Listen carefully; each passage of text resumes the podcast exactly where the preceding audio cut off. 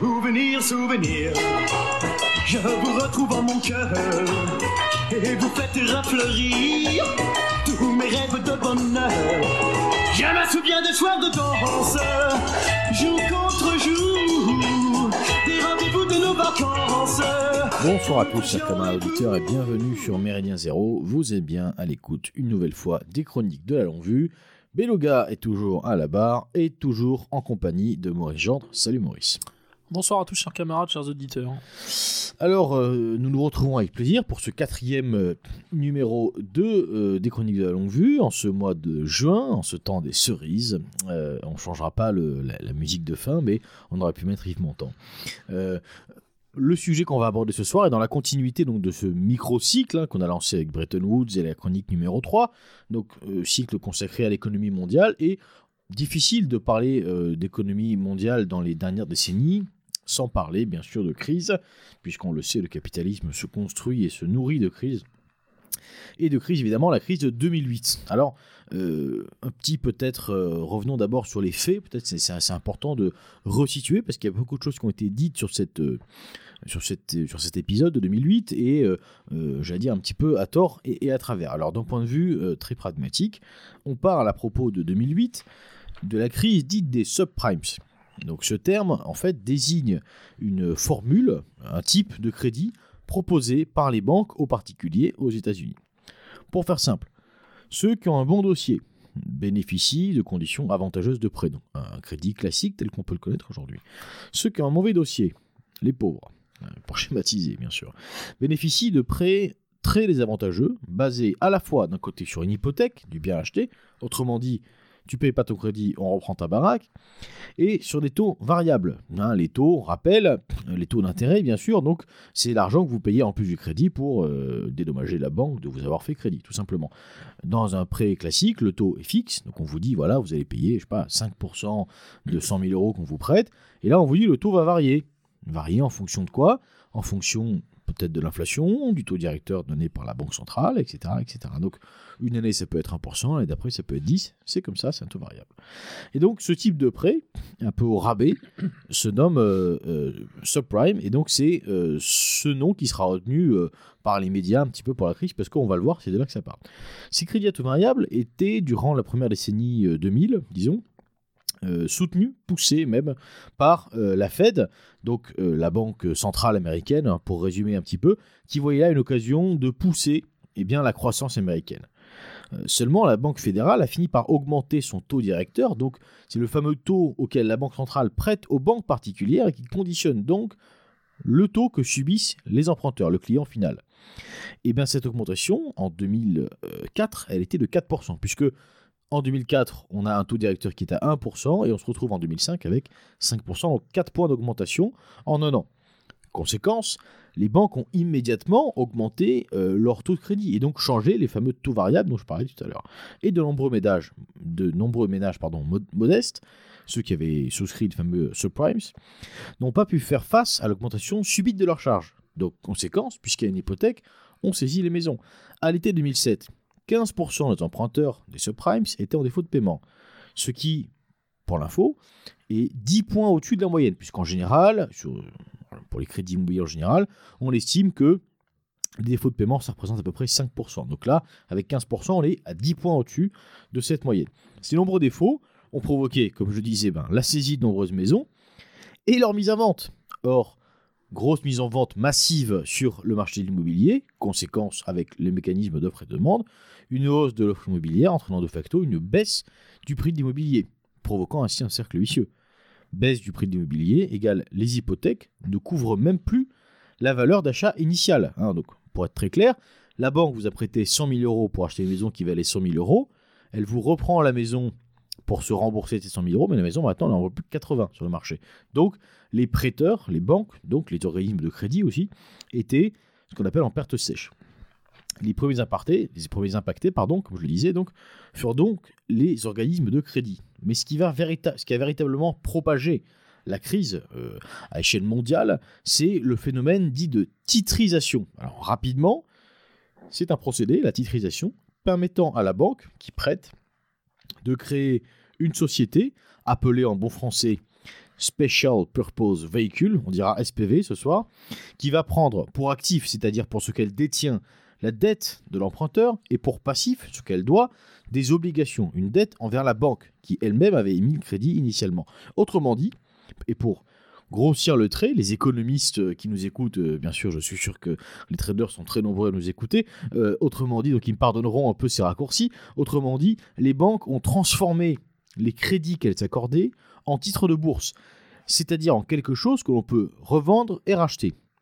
Aussi, ces fameuses SPV sont devenues en fait un objet de spéculation. Or, les investisseurs, et c'est là que c'est rigolo, qui ont acheté ces obligations ne l'ont pas fait avec de l'argent comptant, bien sûr. Eux-mêmes, ils ont fait des crédits. Et en faisant un crédit pour acheter un crédit, je vous donne en mille qu'ils ont fait, ils ont créé aussi des SPV. Donc, des SPV sur des crédits ayant, permis, ayant permis pardon, de racheter des SPV elles-mêmes sur d'autres crédits, émettant des obligations elles-mêmes rachetées par d'autres investisseurs ayant un crédit, etc., etc., etc. La titrisation, donc, a rendu ce système complètement opaque et incontrôlable d'une part, avec des spéculations possibles sur n'importe quel SPV, et a aussi, d'autre part, relâché la vigilance des banques. Et oui, puisque quand vous, quand vous, tout à fait, quand, quand, quand vous accordez un crédit euh, et que euh, vous prenez finalement moins de risques, puisque le risque est dilué sur tous les investisseurs qui vont racheter ce crédit, eh bien vous regardez moins le dossier de la personne qui demande le crédit, vous prêtez plus facilement. C'est ce que Maurice disait, effectivement, c'est le fameux aléa moral en économie qui a joué euh, quand même à plein tube euh, dans cette histoire. Conséquence, la hausse, donc la fameuse hausse des taux directeurs de la Banque fédérale en 2005, couplée à une inflation importante et à une baisse euh, euh, de la valeur du marché de l'immobilier, a créé un effondrement total des obligations, lui-même entraînant un mouvement de retrait massif vis-à-vis du papier commercial, ainsi que l'assèchement brutal de liquidités bancaires à partir de juillet 2007. De là, les banques ont mobilisé toutes leurs ressources pour leur propre financement et ont refusé de prêter, même à court et à très court terme aux autres banques. Cet engrenage a touché l'ensemble du système bancaire américain, mais aussi évidemment européen, parce que, bien entendu, dans un contexte de globalisation financière, les banques européennes avaient également participé à ces montages. Sinon, c'est pas drôle. Alors les conséquences directes et pragmatiques, faillite de grandes entreprises, parfois même de banques. L'exemple le plus euh, parlant et le plus connu, c'est évidemment euh, Lehman Brothers. Moins d'investissement, hein, ce qu'on appelle un climat de méfiance, c'est-à-dire que les banques ne, ne, souhaitaient plus du tout prêter d'argent, ne souhaitaient plus du tout décaisser d'argent. Donc pas d'investissement pour l'entreprise, pas d'investissement de particuliers, moins de consommation, PIB en baisse, chômage en hausse, etc. etc.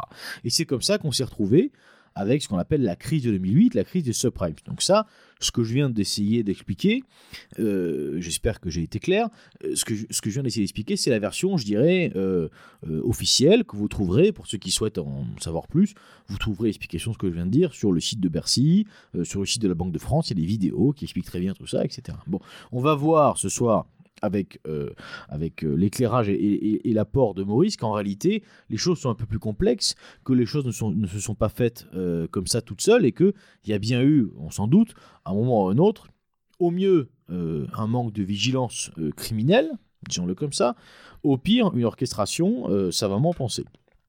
Alors, cette crise, euh, Maurice, euh, est-ce que d'abord, est-ce que tu souhaites revenir un petit peu sur, le, sur les faits avant qu'on rentre tout de suite dans, les questions que j'avais à te poser là-dessus? C'est bon pour toi. Alors, cette crise, rapidement, qu'est-ce qu'elle a eu comme conséquence immédiatement sur les, sur les politiques euh, On va parler d'Europe essentiellement, sur les, les, politiques publiques ou même sur les politiques monétaires? Est-ce qu'il y a eu des conséquences immédiates ou est-ce que ça s'est fait sentir un petit peu sur le long cours? Alors il y a eu des conséquences immédiates et sur le long cours, les deux en fait. Euh...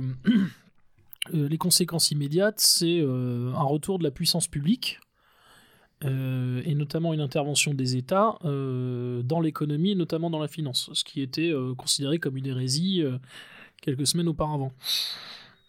Ça commence en fait. alors, un des premiers signes avant-coureurs, un des premiers signaux d'alerte, c'est la banque IKB en 2007 en Allemagne, qui est une banque euh, qui est euh, spécialisée dans le, financement des PME et PMI notamment, des entreprises, mais plus, particulièrement des PME et PMI. Et euh, en raison de la crise hypothécaire, la crise des crédits hypothécaires aux États-Unis, donc la fameuse crise des subprimes qui démarre à ce moment-là, qui démarre. en fait, il y a déjà des signes avant-coureurs en 2006 mais euh, elle prend quand même son envol à partir de 2007 avant de littéralement exploser en septembre 2008 avec Lehman. Euh, la banque IKB se retrouve dans une situation euh, dramatique au bord de la faillite et euh, on voit une intervention en urgence, donc je crois de l'État fédéral allemand. Pour, euh, pour, sauver le, pour sauver la banque.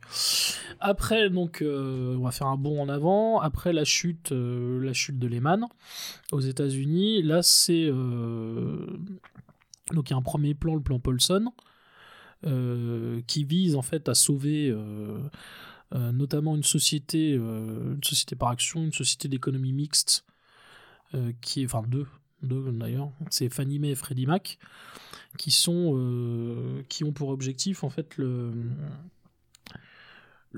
d'augmenter en fait la taille du marché des prêts hypothécaires. Ils sont spécialisés là-dedans. Et euh, oui, voilà, c'est une société d'économie mixte à capitaux privés et à mission publique. C'est ça sa définition exacte. Et ils sont au bord de la faillite. Je crois qu'ils sont exposés à hauteur de 5000 milliards sur la crise des subprimes. Et donc, euh, ils doivent être enfloués par l'État fédéral, donc par le plan Paulson. Euh, on a aussi un assureur qui est, euh, qui est sauvé in extremis, qui est AIG, qui est sauvé par la Réserve fédérale américaine, par la Fed, euh, en fait, qui devient de facto une entreprise publique. Voilà, euh, qui devient une, euh, une société totalement, euh, quasiment nationalisée. hein. Donc c'est rigolo, c'est le premier élément un peu marrant Mm. qu'on peut constater, c'est que le retour de boomerang euh, immédiat pour ces ultralibéraux, c'est un retour à, Mm. à un, à un interventionnisme certain. ouais. Ouais, un retour de la puissance publique. On a la même chose en, en Grande-Bretagne où Gordon Brown euh, va venir à la rescousse euh, de la Royal Bank of Scotland. On a Sarkozy qui met en place un plan de 40 milliards, un plan de relance de 40 milliards. Euh, avec d'ailleurs euh, garantie de prêt, euh, je crois, avec la banque Oseo. Enfin, c'est pas une banque, hein, c'est le fameux système Oseo. Il y a ça qui est mis en place. Il, choisit même un ministre spécifiquement dédié à cette relance, c'est Devedjian à l'époque. Et il y a une centaine de plans d'investissement pour les infrastructures. voilà, je crois que ça s'élève au total à 48 milliards. Euh, on assiste à peu près à la même chose en Espagne, dans un certain nombre de pays du monde. Euh, et donc, en fait, voilà, une des premières conséquences, euh, qui était finalement la plus. bah, qui était à la fois la plus inattendue, mais finalement pas, la, plus illogique, c'est le retour de la puissance publique, en fait, dans l'économie. Et de l'intervention de l'État. Voilà. Une question qu'on peut se poser peut-être sur le... Parce que là on, on parle des conséquences, mais si on, si on revient sur le, le mécanisme euh, de, de crise et de sa création, donc ces fameuses histoires de... Ah bah, de- t'as donné un premier élément, c'est la titrisation. Voilà, justement sur la... Ce qu'on pourrait appeler la diffusion du poison. Moi, Ah. je vois ça comme une diffusion du poison. On, on l'a bien compris, on est, on est dans un système Sa diffusion et sa libéral. dilution. on est dans un système libéral, on considère que le marché finalement va, va s'autoréguler, euh, la fameuse main visible euh, prônée par, euh, notamment par Smith, mais à, quel moment ça a dysfonctionné? Est-ce qu'on peut croire vraiment que ça s'est emballé tout seul? Bah, moi, en fait, je pense qu'il y a. un- Enfin, c'est pas moi qui le pense d'ailleurs, hein, c'était un économiste comme Jean-Luc Gréau qui en avait parlé. Il disait que, voilà, que la crise de 2008 s'explique par deux phénomènes la titrisation dont tu viens de parler, et un élément dont on parle moins, qui est la modération ou la déflation salariale.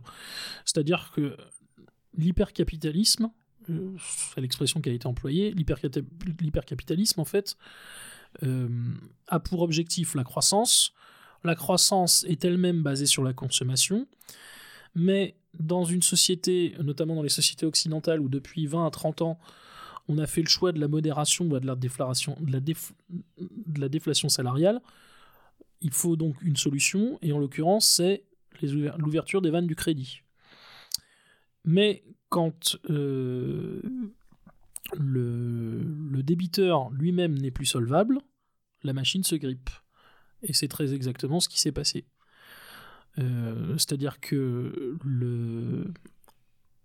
lorsque les, propriétaires, notamment de biens immobiliers, n'ont plus réussi à faire face à leurs créances, ils ne pouvaient plus en fait euh, aller puiser tout simplement dans leurs dépôts puisque de toute façon ils n'en ont pas assez ou pas suffisamment puisque la modération salariale, la modération salariale fait que dans de nombreux pays on peut pas épargner ou très peu et donc de toute façon on est incapable de rembourser euh, ses créances et la machine se grippe. Et elle dysfonctionne. Est-ce qu'on peut réellement admettre que, euh, je veux dire, c'était inévitable? C'est quand même une question intéressante et, c'est, je crois, le, cœur de ce qui nous anime. C'est-à-dire que euh, cette crise de 2008, on le verra tout à l'heure, mais elle, elle a eu des conséquences sur le long cours. On parlait, euh, tu, tu faisais allusion plutôt, en parlera juste après, importante. Elle a même remodelé euh, un petit peu une partie, en tout cas d'un point de vue économique, euh, le début du siècle. Donc c'est pas rien. À, quel moment un, système finalement de spéculation a pu être permis à quel moment on a pu laisser faire euh, comme ça Est-ce qu'on a voulu laisser faire? C'est ça la, question qu'on peut se poser. C'est la, spécu- la spéculation et la financiarisation, mais euh, euh, bon, il y a évidemment la place très importante des produits dérivés qui, était, déjà colossale à l'époque, bon, qui est encore plus, énorme aujourd'hui. Je vous donnerai des chiffres tout à l'heure, un peu plus tard dans l'émission. C'est la dérégulation finalement des marchés, sa déréglementation. qui a permis cette fuite en avant. Il y a un certain nombre de verrous qui ont sauté depuis 20 ou 30 ans, et notamment un très important qui a sauté, c'est la fin du fameux Glass-Steagall euh, qui avait été voté en fait sous Roosevelt et qui séparait les banques de dépôt des banques d'affaires. Euh, en 99, il y a la loi qui s'appelle le Graham-Leach-Bliley, c'est le Graham-Leach-Bliley Act qui met officiellement fin au Glass-Steagall, à la séparation des banques de dépôt et des banques d'affaires, et qui était déjà en fait qui avait été fait pour une raison, euh, qui avait en fait un- une obsession, une obsession déjà pécuniaire et économique à l'époque, qui était euh, la possibilité de la création de la fusion euh, de Citigroup. Voilà. Donc ça avait été fait déjà dans cette euh, c'était Citibank, je crois, Citibank et Travelers Group qui ont fusionné pour faire Citigroup, et on a mis spécifiquement fin au Glass-Steagall dans le but de favoriser cette fusion. Est-ce que tu peux préciser peut-être pour les auditeurs qui ne connaîtraient pas la, la- la nuance, la différence entre banque de dépôt et banque d'affaires et pourquoi c'était intéressant de les Bah, disons que l'intérêt du Glass-Steagall, c'était que une partie des banques d'affaires ne pouvait pas euh, spéculer ou jouer avec l'argent des déposants ou des épargnants. Euh, et en fait, euh, bah, à la fin du Glass-Steagall, cette séparation est déjà beaucoup moins évidente. Alors, il y a eu des tentatives euh, après 2008 euh, pour nous faire croire qu'on revenait euh, vaguement à un Glass-Steagall. Il y a eu la loi Dodd-Frank aux États-Unis et la loi Moscovici euh, sous Hollande en France, mais en fait, c'était des pâles copies. hein. C'était des, ersatz de Glass-Steagall. Mais comme il fallait bien donner le, le change et faire croire que une action était entreprise et qu'on allait dans ce qu'ils appelaient une moralisation de la vie financière, il fallait mettre au point un certain nombre de nouvelles réglementations et de législations, mais qui étaient en fait très loin de l'esprit euh, de la loi Glass-Steagall. Voilà. Donc en fait, c'est tout simplement jouer aussi avec l'argent des déposants, hein, des ménages. D'un point de vue euh, plus large, euh, est-ce que cette crise n'est pas aussi la, la traduction peut-être d'une d'une vision de la vie vraiment à, à l'américaine, quoi? C'est-à-dire euh, le, le très, très 2000, quoi. euh, le, le pavillon, euh, tous propriétaires. euh, c'est un peu la, la mauvaise série là dont j'ai oublié le nom. euh, bon, j'ai oublié le nom. C'est c'est une série américaine avec des bonnes femmes qui vivent dans un Ah, dans des euh, pavillons. Euh, voilà, voilà, c'est ça. Euh, on est un peu dans ce modèle-là, finalement, à l'américaine. Et est-ce que. Est-ce qu'il y, a- il y a un lien comme ça de cause à effet entre ce rêve, cette utopie de, du tous propriétaire Ouais, il y, a- euh, il y a un élément aussi euh, dont on parle moins, mais qui est le. Alors ça va peut-être te paraître étonnant, mais qui est l'antiracisme institutionnalisé et professionnel. C'est-à-dire que euh, quand on a libéré le crédit, notamment pour l'accès au logement et à la propriété, Clinton l'a fait aussi pour que les Noirs aient un accès facilité à la propriété, alors qu'ils n'avaient objectivement pas les moyens.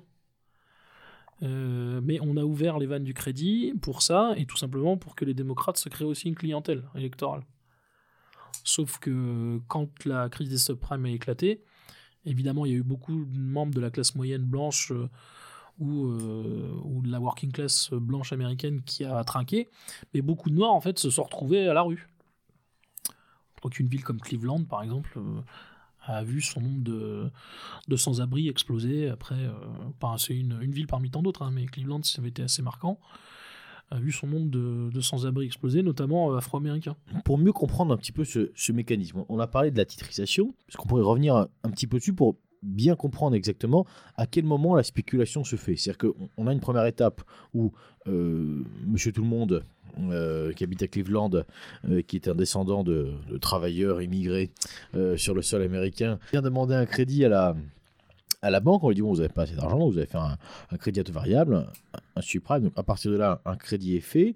Il y a cette fameuse société, cette fameuse PSV qui est créée. Qu'est-ce qui se passe ensuite? À quel moment la banque arrive à revendre ça à quelqu'un? C'est peut-être pas très clair. Com- comment on fait quand on est la banque pour titriser justement ce, crédit? Bah, ça se passe sur les marchés. Euh, alors, ça nous obligerait à parler aussi du, du système des produits dérivés. Et si voyons les produits dérivés, ça se fait de gré à gré. Donc, ce n'est même pas justement sur les marchés. C'est de gré à gré, donc c'est dans une totale opacité. Et c'est tout le problème. Il y a aussi un point qui est quand même capital là-dedans, c'est qu'on a vu le caractère euh, totalement endogame, euh, un peu, on en avait parlé déjà au moment de Bretton Woods, sur l'endogamie de ces, de ces élites mondialisées et globalisées. On peut parler par exemple de la responsabilité énorme, leur culpabilité même, des agences de notation à l'époque, qui notaient AAA euh, un certain nombre d'institutions ou, euh, ou d'entreprises ou de sociétés bancaires ou, euh, ou d'assurances. Euh, AAA quelques jours avant l'éclatement de la, de la crise des subprimes, alors que ces établissements avaient euh, des actifs pourris et toxiques partout et étaient déjà euh, au bord de l'effondrement. Donc bon, euh, les trois grandes, Standard Poor's, euh, Moody's et Fitch, avaient été euh, clairement euh, pointés du doigt. Et en fait, tout simplement parce que euh, un certain nombre euh, de membres euh, d'établissements bancaires très renommés aux États-Unis, notamment de banques d'affaires, avaient eux-mêmes en fait des membres dans le conseil d'administration de ces agences de notation. Donc personne en fait ne se fait de croche-patte puisque tout le monde est directement impliqué. On peut parler d'interpénétration en fait. Il y a une interpénétration entre Le télescopage. voilà télescopage entre entre ces différents organismes. Alors, il y a une expression que, que tu as employée euh, plusieurs fois, là, tu as demandé pardon, de définir un petit peu, c'est les produits dérivés. Il faudrait utiliser une image en fait. Je vois ça comme le la petite dose de poison euh, qu'on diffuse, qu'on dissémine euh, un peu partout et qui vise finalement à masquer l'opacité et la dangerosité d'un système qui finalement s'auto-entretient. Euh, alors il y a euh, évidemment euh, le système, bon, les, les- fameux CDS dont on a parlé, les Credit Default Swaps, dont avait parlé Jovanovic avec, avec la fameuse Blythe Masters, etc. Donc qui étaient des assurances sur les événements de crédit. mais en fait c'est ça, c'est ce que je te disais au début, je, vois ça comme une dilution du poison et une diffusion du poison, mais qui a aussi pour objectif de, de noyer les responsabilités. Je traduirais ça comme ça. Alors, tu devances un petit peu ma, ma, question suivante, ma question, ma question suivante, pardon. Euh, c'est celle de la responsabilité, puisque bon, il y a- quand même, comme on l'a dit, des comme on l'a dit, qu'on va le redire ensuite tout à l'heure, il y a quand même des conséquences, je veux dire, importantes, euh, très graves, sur la vie de millions de gens. Alors, euh, la responsabilité, elle est où? Puisque dans un premier temps, on voit bien que le fait même d'avoir permis ces, crédits, alors bon, il y a des raisons électorales que tu as rappelées qui sont auxquelles j'avoue, je n'avais pas, absolument pas pensé, mais qui effectivement semblent couler euh, de source. Mais euh, donc il y a ces raisons-là. Il y a aussi la volonté euh, de pousser, clairement de pousser la croissance euh, avec la Fed qui garde euh, un taux directeur assez bas. Mais il y a aussi une vraie irresponsabilité. Il n'y a aucun principe de prudence euh, chez, chez les banques qui octroient ces crédits. Mais une fois qu'on a dit ça, et on pourrait parler aussi, pardon, mais on pourrait parler aussi de l'irresponsabilité même des, des emprunteurs qui veulent vivre clairement au-dessus de leurs moyens. euh, Ça, Mm. bon, ça, de toute façon, c'est un procès qu'on peut souvent faire aux emprunteurs qui vivent de manière générale au- au-dessus de leurs moyens. euh, euh, voilà, pour ceux gens qui font des crédits pour acheter une télé, enfin bon, bref, c'est un autre sujet. Mais donc, une, une fois qu'on a pointé ça, malgré tout, on ne peut pas s'empêcher de penser qu'il y a peut-être d'autres responsabilités, des gens qui, eux, travaillant dans la banque, travaillant dans cette finance, ont vu tout ça. Ont, vu le truc se créer. Euh, on imagine bien que quelques jours, quelques semaines avant, euh, les bruits de couloir, euh, je veux dire chez Lehman Brothers ou dans les fameuses agences de notation, probablement que les gens se doutaient un petit peu de ce qui allait se passer. C'est pas une surprise quand la crise éclate, pour eux en tout cas. Alors, euh, Moi, je justement, crois que c'est 48 à 72 heures avant le- la chute de Lehman Brothers. Euh, Il y a la JP Morgan qui gèle 17 milliards d'actifs euh, qui appartenaient en fait à, à Lehman Brothers. Et il les bloque. Et ce qui entraînera aussi euh, l'effondrement et la chute de Lehman Brothers. Donc il y a eu aussi dans, dans cette crise la capacité pour certains établissements finalement de concentrer un peu plus le capital et euh, d'assurer paradoxalement en fait pour certains euh, une accumulation de profits. On a concentré le capital, donc on a concentré le pouvoir aussi. Est- Est-ce qu'il y a eu des recherches de responsabilité Est-ce qu'il y a eu des procès, peut-être des enquêtes menées par des organismes financiers ensuite? Bah, il y a la SEC qui a fait, euh, qui a fait un certain nombre d'enquêtes, je crois, sur un fameux, euh, le fameux Angelo Mozzillo, là, qui était le patron de Countrywide, par exemple, euh, qui a été condamné pour fraude, euh, euh, qui était impliqué aussi, euh, justement, dans, la crise des subprimes. Mais finalement, il y a eu très peu de condamnés. hein, Il y a eu très peu de condamnés. Il y a eu il y a eu le, cas, euh, le cas Madoff, mais qui n'est pas spécifiquement lié à la crise des subprimes. Lui, c'était une pyramide de Ponzi, donc c'était encore autre chose. C'était de la cavalerie. Euh, je crois que ça s'élevait à 50 milliards. Euh, donc qui lui a été condamné. euh, donc je crois qu'il a, il cumule plusieurs milliers d'années de prison, je crois. euh, Oui, erreur. il est toujours en prison. Ouais. Il n'a pas, il a pas encore réussi à se suicider, mais ça, Mm. ça va peut-être venir. Ça va peut-être venir. hein. Je crois que par contre, il y a des membres de sa famille qui sont morts il y a très peu de temps. Ouais, des, des glissades. Peut-être des glissades, ouais. Je sais pas, il faudrait regarder, mais j'avais noté ça. Je crois qu'il y, a il y a eu des décès il y a très peu de temps. Mais effectivement, le, le, le Kamadov est un peu à part. J'allais dire, Mm. Comme c'est- Kerviel en France, hein, d'ailleurs. Euh, oui, et j'allais Comme dire, euh, enfin c'est peut-être pas vrai pour Kerviel, mais en tout cas pour Madoff, ça l'est sans doute. Euh, il s'inscrit aussi dans une lignée historique euh, est quasi, euh, quasi religieuse, mais c'est un autre, euh, un autre euh, euh, sujet. tu as parlé un petit peu des gens qui, qui ont pu faire, des gens, pardon, d'organismes, d'acteurs qui ont pu faire un petit peu de, de bénéfices. Autrement dit, euh, le crime a profité quand même, Mm. malgré tout. Alors, à qui a-t-il profité? Bah, par exemple, Paulson, euh, donc, qui décide de, de ne pas sauver, euh, il décide de ne pas sauver les Man Brothers, et, euh, euh, est un ancien lui-même de Goldman Sachs. Donc, euh, Donc on retrouve des rivalités voilà, comme ça entre grandes des maisons. rivalités. La Morgan, donc, qui gèle euh, les fameux 17 milliards. Euh, je crois que la Morgan a été condamnée, hein, d'ailleurs. Une amende de un peu- un peu plus d'un milliard, je crois. Mais donc, qui a permis de finalement de sacrifier un concurrent. Donc, euh, il y a eu un certain nombre d'opérations comme ça. Euh, et en fait, ça, on s'en rend compte euh, au bout de quelques semaines qu'en fait, bon, toutes ces opérations n'ont pas été négatives pour tout le monde. Alors, quand, quand on dit que un lieu commun que j'ai employé d'ailleurs en d'émission consiste à dire que le, capitalisme se nourrit un petit peu des crises, cette crise, malgré tout, elle est aussi le, le fruit d'un système euh, euh, très libéral, opaque, euh, de gré à gré, comme tu le disais, où effectivement Ouais, pour les On- produits dérivés. on, ouais. on- on considère que le marché va s'autoréguler et donc on n'y prête pas tellement attention. On voit aux semaines. Est-ce qu'il y a eu des, des conséquences dans cette vision, dans cette approche? Est-ce que peut-être, euh, c'est une question complètement candide de ma part, mais est-ce que peut-être ça a permis de. euh, tu parlais du retour de la puissance publique. Est-ce que ce retour a été provisoire ou, ou- ou a-t-il duré un petit peu sur les marchés financiers? Bah, dès qu'une partie des, entreprises se sont renflouées ou des établissements bancaires ou d'assurance euh, ont commencé à reprendre euh, le dessus, euh, ils ont demandé au plus rapide, le plus rapidement possible d'écarter d'écarter l'État. Je crois, alors si je ne dis pas de bêtises, je crois que ce sont des membres d'AIG ou de Fannie Mae Freddie Mac, je ne sais plus.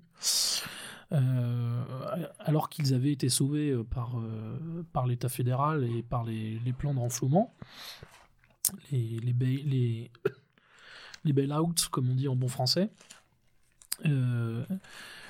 Certains se sont goinfrés de dividendes très peu de temps après, en fait, et à hauteur de plusieurs centaines de milliers de dollars, je crois. D'ailleurs, ce qui avait provoqué un énorme scandale à l'époque. Je sais plus si c'était AIG ou euh, Fannie Mae Freddie Mac, mais un certain nombre d'actionnaires, voilà, c'était goinfré de dividendes. Donc finalement, avec de l'argent public. hein. En tout cas, avec le coup de pouce euh, de la force publique au début, pour, enfin au début, Mm. pour, pour démarrer. Alors, tu parlais tout à l'heure, tu évoquais des conséquences au long cours. Est-ce qu'on peut revenir un petit peu là-dessus?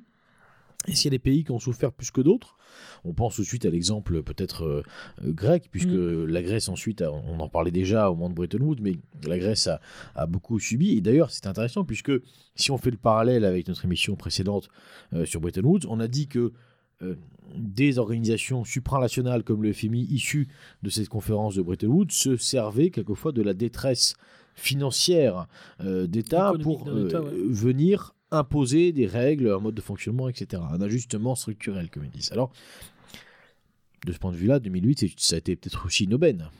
Bah, Il y a la crise des dettes souveraines donc, qui a, dont le l'acmé est entre 2010 et 2012, euh, qui donnera lieu notamment en Europe à la création de ce qu'on a appelé le FESF, Fonds européen de stabilité financière. Et qui est relié à la crise de 2008 Alors oui, c'est en fait c'est on va dire c'est les, les, les, les répliques. On, pourrait parler de répliques si on parlait de, séisme ou d'activité sismique, on parlait de répliques. Euh, c'est des suites en fait, euh, puisque la crise financière s'est ensuite transformée en crise économique, en crise sociale et en crise globale. Euh, et donc il y a la crise des dettes souveraines en 2010-2012, donc qui met, comme je disais, qui voit la naissance en 2010, je crois que c'est en 2010, du Fonds européen de stabilité financière, le FESF, et qui sera remplacé euh, en 2012, je crois, par le MES, ce qu'ils ont appelé le MES, Mécanisme européen de stabilité. Euh, et en fait, bah, ce qui est intéressant, c'est que dans la crise euh, de l'euro, puisque c'est devenu une crise de l'euro à l'époque, et notamment dans, dans, son, dans son chapitre grec, dans son volet grec, c'est que l'intégration de la Grèce dans la zone euro, dans l'eurozone, a été possible par des comptes maquillés, notamment par Goldman Sachs, dont on parlait il y a quelques instants. Donc c'est une grande banque d'affaires américaine qui a permis en fait à un gouvernement, euh, un gouvernement européen de maquiller et trafiquer ses comptes pour intégrer, euh, pour intégrer l'eurozone avec les conséquences qu'on connaît aujourd'hui.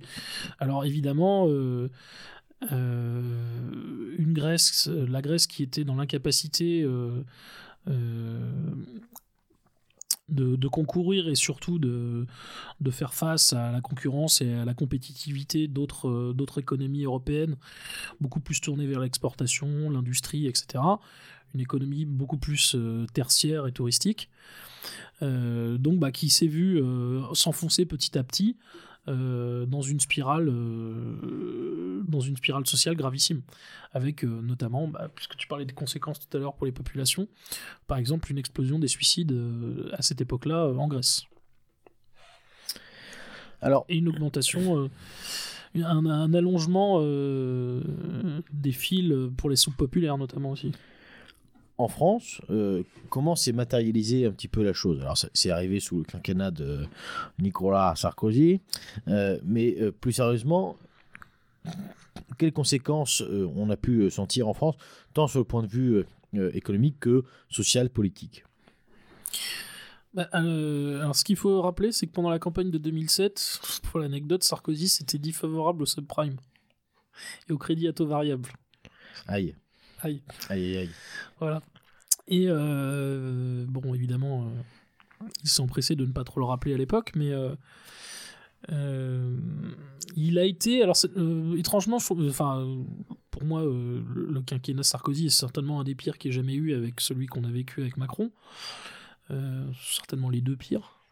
T'inquiète pas, ça, ça arrive là, de- Oui, 2022-2027. Euh, mais il y a deux choses que j'ai toujours reconnues à Sarkozy, c'est euh, d'avoir à peu près correctement géré euh, la crise, euh, la crise russo-géorgienne en août 2008 avec le, le VIT, qui était son, son Sherpa et son conseiller euh, diplomatique, et euh, d'avoir globalement pris des mesures qui n'étaient pas désastreuses et calamiteuses au début euh, de la crise économique, enfin au début de la, crise de 2008. Après, évidemment, il y a beaucoup à lui reprocher, euh, la vente des stocks d'or, euh, ce genre de choses, euh, qui étaient euh, absolument calamiteuses et qui relèvent euh, d'ailleurs euh, de la trahison, hein, tout simplement. Mais un certain nombre de... Moi, je vous disais tout à l'heure, le plan de relance euh, se défendait, et même je sais que devant euh, des organisations internationales, il avait proposé par, par exemple un retour au taux de change fixe dont on avait euh, parlé euh, lors de l'émission de Bretton Woods. Supprimé depuis les accords de Jamaïque, donc en 73. Pardon, euh, Oui. supprimé depuis les Oui, on accords est de arrivé Jamaïque en à 73. un système de change flottant. ouais. Ouais. Voilà. Alors, c'est d'ailleurs curieux de parler de plan de relance, puisque on a l'habitude de dire que le plan de relance c'est quand même plutôt un truc de gauche.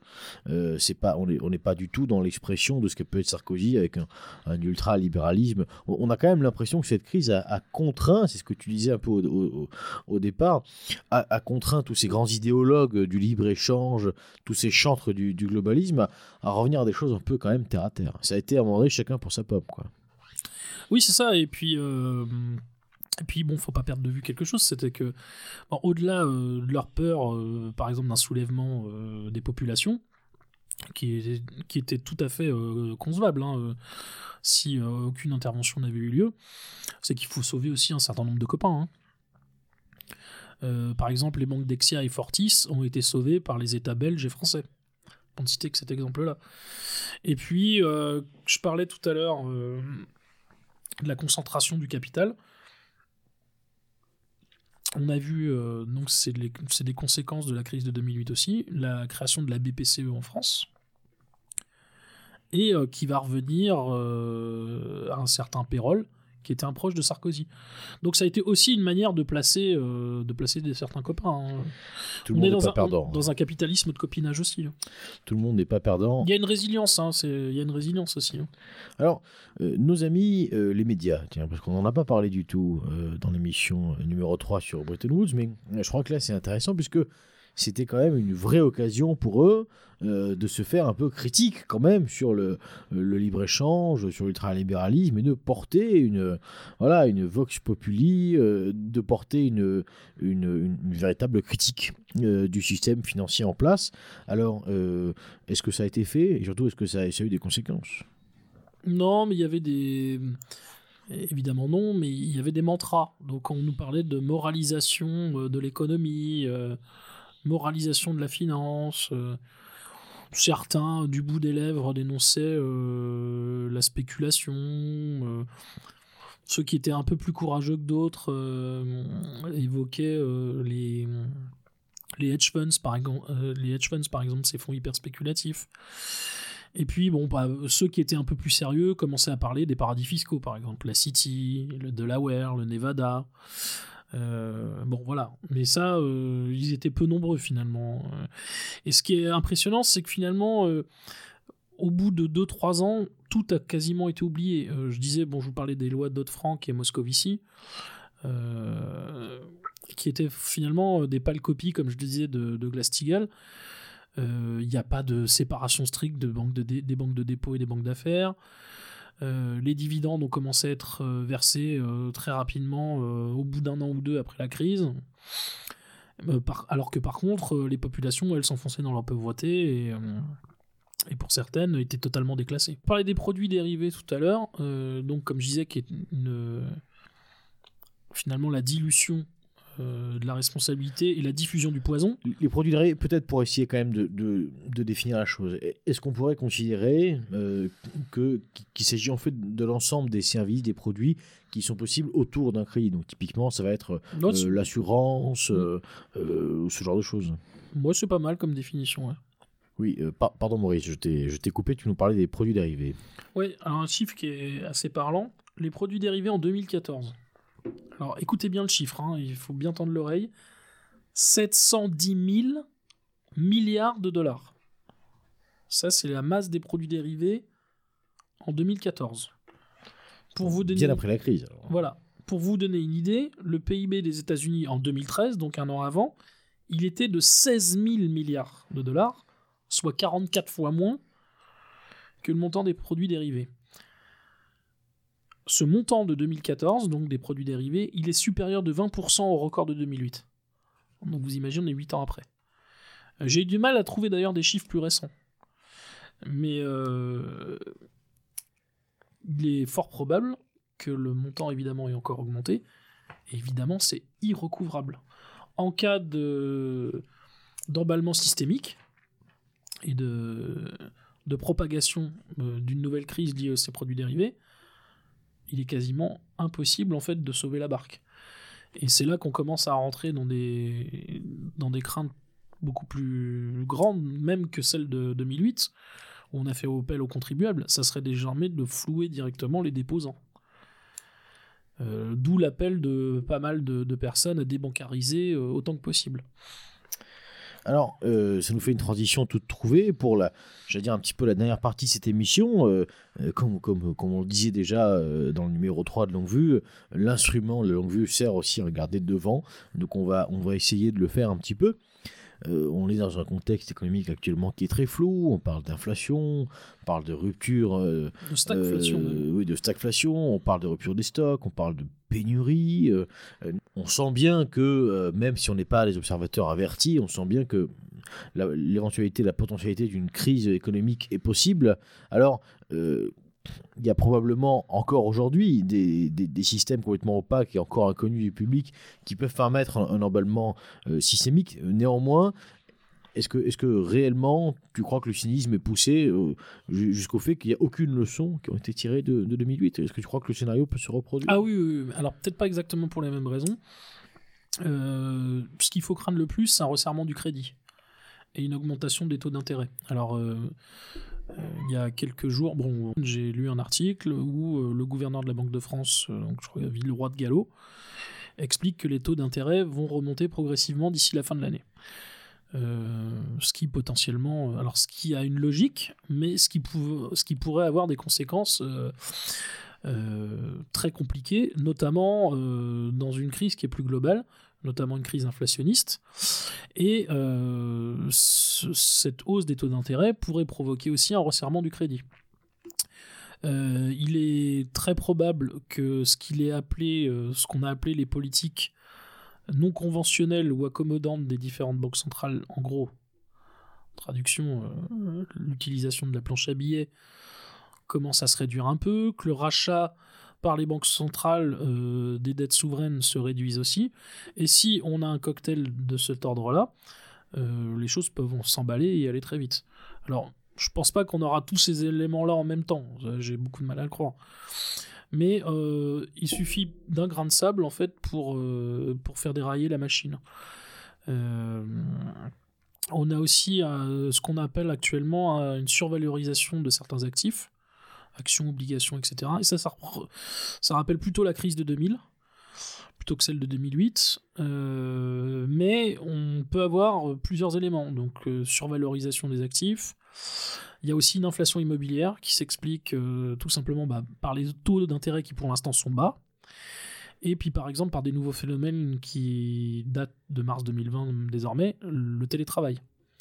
Donc on a une, euh, une inflation immobilière, on a une inflation tout court, et on va peut-être vers une stagflation puisqu'il n'y a pas euh, d'augmentation des salaires, et par contre on assiste à une inflation. Donc en fait plusieurs phénomènes combinés euh, pourraient en fait euh, entraîner une crise d'abord financière puis économique. Et les, les deux pourraient se nourrir l'une l'autre. Est-ce que- tu pourrais peut-être préciser euh, pour nos auditeurs le, le terme stagflation? La stagflation, c'est surtout quand le, le- la croissance économique est faible et nulle. Alors évidemment, ça passe par une, euh, effectivement une modération salariale, voire, euh, euh, comme je le disais, une, une- des- une hausse de salaire inexistante, voire une baisse des salaires. Mais c'est surtout quand la croissance économique est nulle et que l'inflation est en forte hausse est en forte hausse. Pour revenir quand même C'est une sur, des con- disons que c'est une des conséquences. Voilà. Pour revenir sur ces, pardon, sur ces, hum, sur ces éventualités, euh, j'allais dire si- sinistres, euh, quelles conséquences euh, dans la vie de tous les jours Évidemment, l'inflation, on comprend très bien les conséquences dans la vie de tous les jours. Néanmoins, bon, là, même quand on parle de 2008, bon.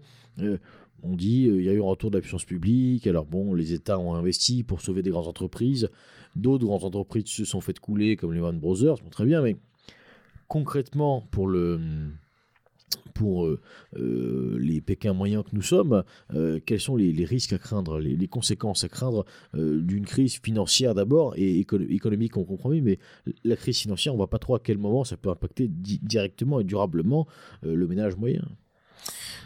C'est-à-dire qu'à un moment, si les banques ne se prêtent plus, déjà entre elles, le problème c'est qu'elles ne prêtent plus non plus aux particuliers, aux ménages et aux entreprises.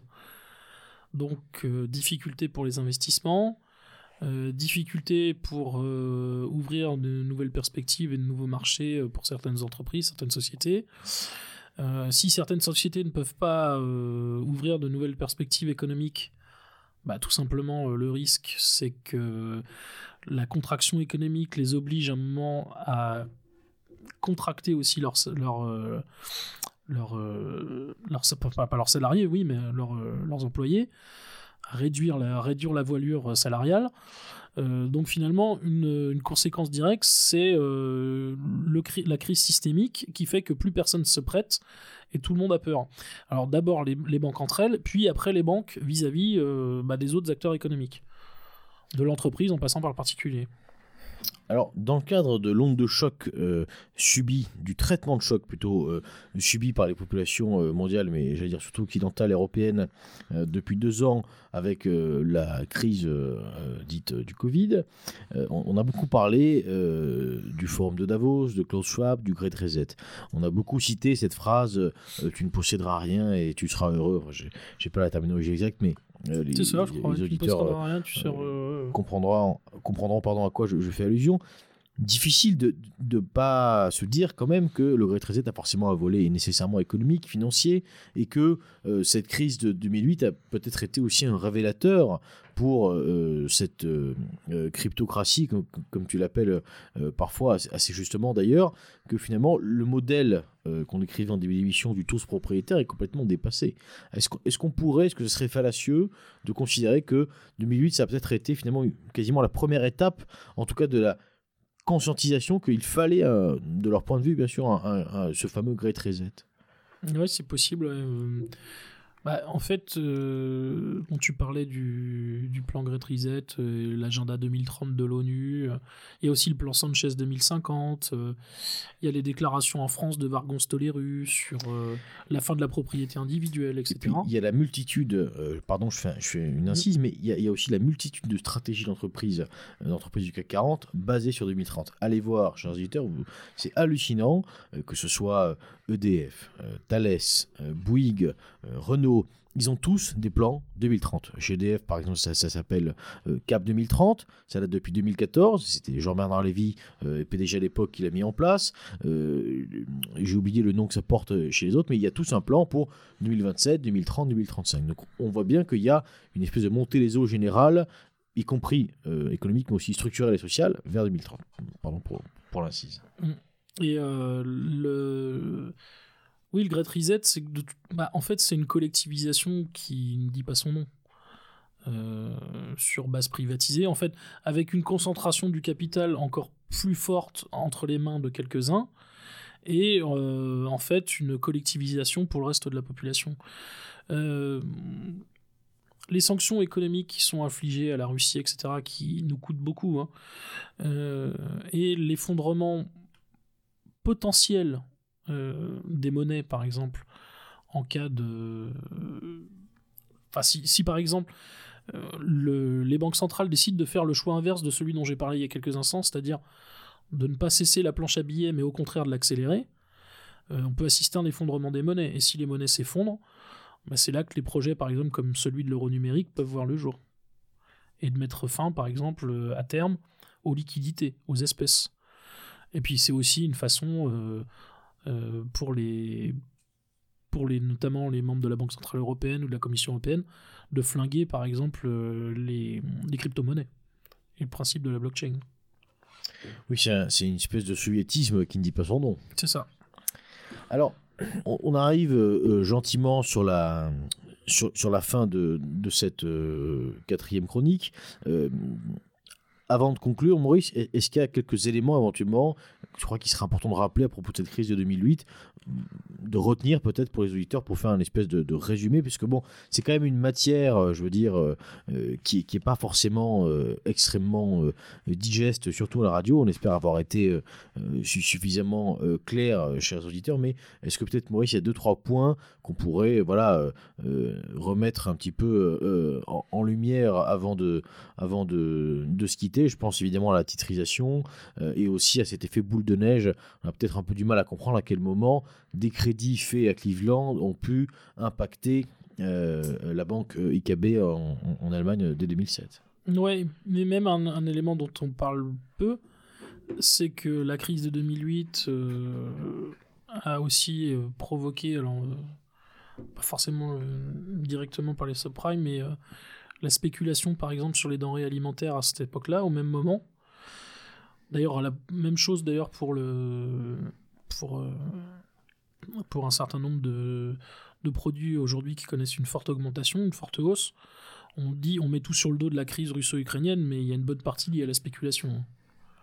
De la le même, par exemple, d'un Michel-Édouard Leclerc, par exemple.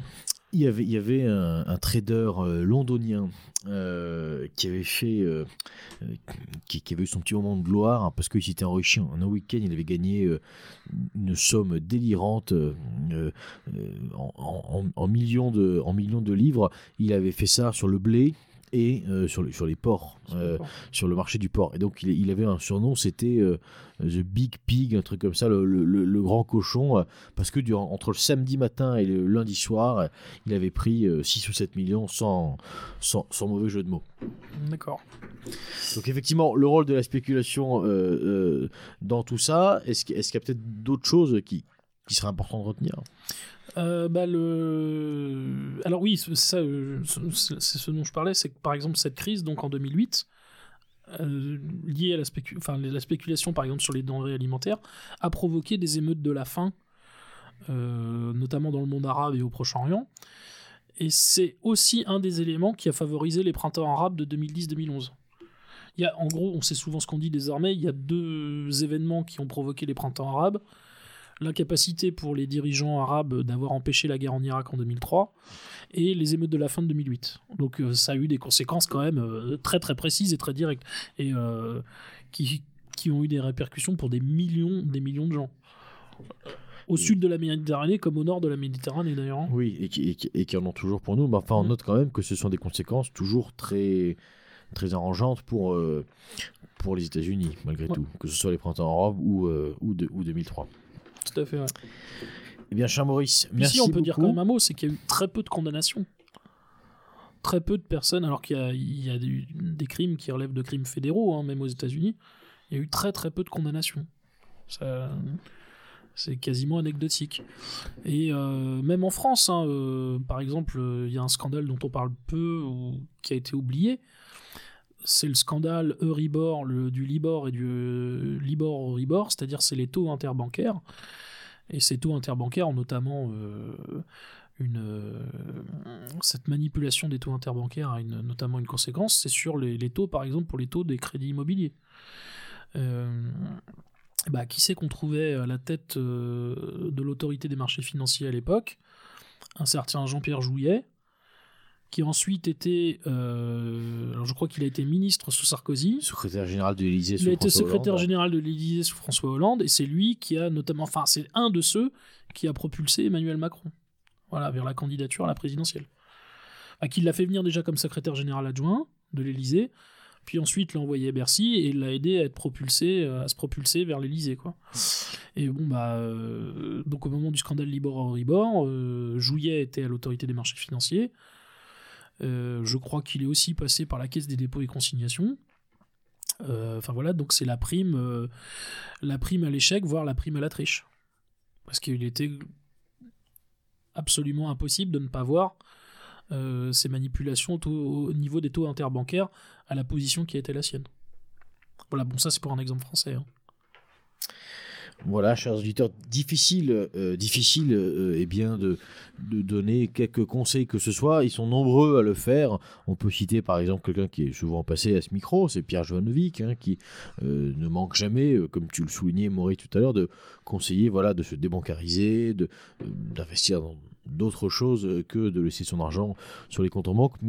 Nous, on se risquera pas à ce genre de, de conseils, tout simplement parce qu'on n'est pas économiste, hein, pour une raison aussi simple. Mais malgré tout, euh, on sent bien, on voit bien que quelque chose euh, se prépare, ne serait-ce que parce que c'est tout simplement annoncé hein, depuis plusieurs années maintenant avec ces, projets de Great Reset et il serait euh, pour le moins dommage, disons-le comme ça, de ne rien faire et d'attendre que ça nous tombe sur le coin de la tête. figure. Mais chacun, évidemment, est juge, euh, chacun est... Non, c'est vrai qu'on a une épée de Damoclès au-dessus de la tête, hein, euh, entre la survalorisation de certains actifs, euh, la hausse possible des taux d'intérêt, le resserrement possible du crédit, l'inflation immobilière, l'inflation globale, des lois qui permettent de prélever sur l'épargne. des lois qui, qui permettent de prélever sur l'épargne et sur les dépôts bancaires, Euh, voilà.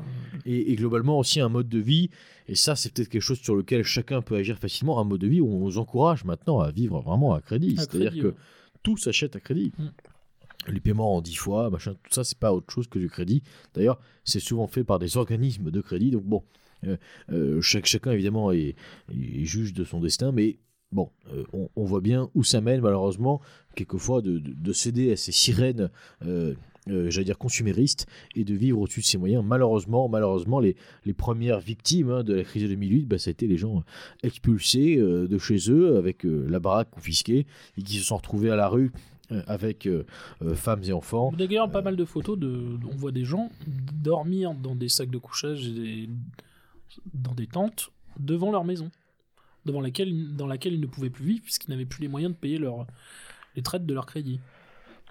Voilà, voilà malheureusement où, où a mené cette, euh, cette, cette hubris un petit peu, c'est ce qu'on disait av- avant le micro. euh, euh, D'un côté, l'appât du gain absolument démentiel et délirant d'une caste financière, je veux dire, sans, sans égal dans, dans la morale, pour le coup. Et d'un autre côté aussi, il faut le dire, parce que ça serait trop facile de, de l'oublier, que pour le coup, on n'est pas des gauchistes, donc on, on va pas l'oublier. D'un autre côté aussi, une naïveté et, une candeur absolue, effectivement, de la part de gens qui étaient prêts à tout pour euh, Ouais. avoir une maison comme dans, euh, je, je sais pas quelle série, enfin voilà, pour, pour, pour obéir à, à- à un modèle sociétal euh, qui était lui-même dicté. Par contre, il faut- rendre hommage aussi quand même à certaines personnes qui ont tenté de, de mettre en garde et d'alerter très tôt. Euh, je sais que sous Clinton, par exemple, je crois qu'il y avait une certaine Brooks Liborn qui mettait en garde contre euh, la place délirante que prenaient les produits dérivés euh, dans la financiarisation de l'économie. Euh, et d'ailleurs, elle s'était, euh, elle s'était froissée avec euh, des proches de, des proches de Clinton, notamment Laurence Summers, Rubin, etc. Et euh, bon, elle, elle a eu tout le, le Sanhedrin de Wall Street en fait sur le dos. Et euh, on peut dire aussi, euh, par exemple en France, quelqu'un comme Cheminade qui dès 1995 avait euh, rédigé un opuscule, un, manuel, une brochure euh, qui s'intitulait Les produits dérivés, une bombe H du système financier. C'était en 95, 1995. Donc certains ont quand même alerté très tôt, Eh bien, merci. mais Mais- ils n'ont pas été écoutés. Eh bien, merci, merci Maurice pour euh, cette nouvelle chronique. Merci, chers auditeurs, de d'avoir écouté donc les chroniques de la longue vue. Euh, On vous dit à bientôt pour un nouveau numéro. On vous souhaite évidemment une bonne soirée, une bonne journée. Et comme il se doit, et comme d'habitude, à l'abordage. De nos beaux jours de l'été, lorsque nous partions cueillir mille fleurs, mille baisers. Et pour mieux garder dans ma tête les joies de la belle saison, souvenir, souvenir, il me reste nos chansons.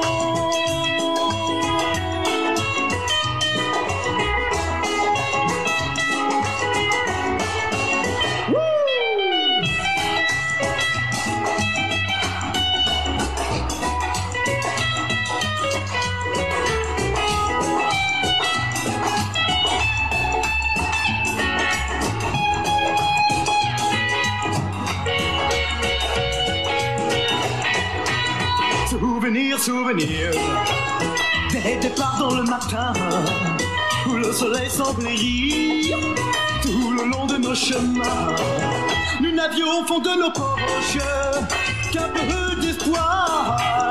Mais nous partions comme Gavroche Le cœur assez bavard.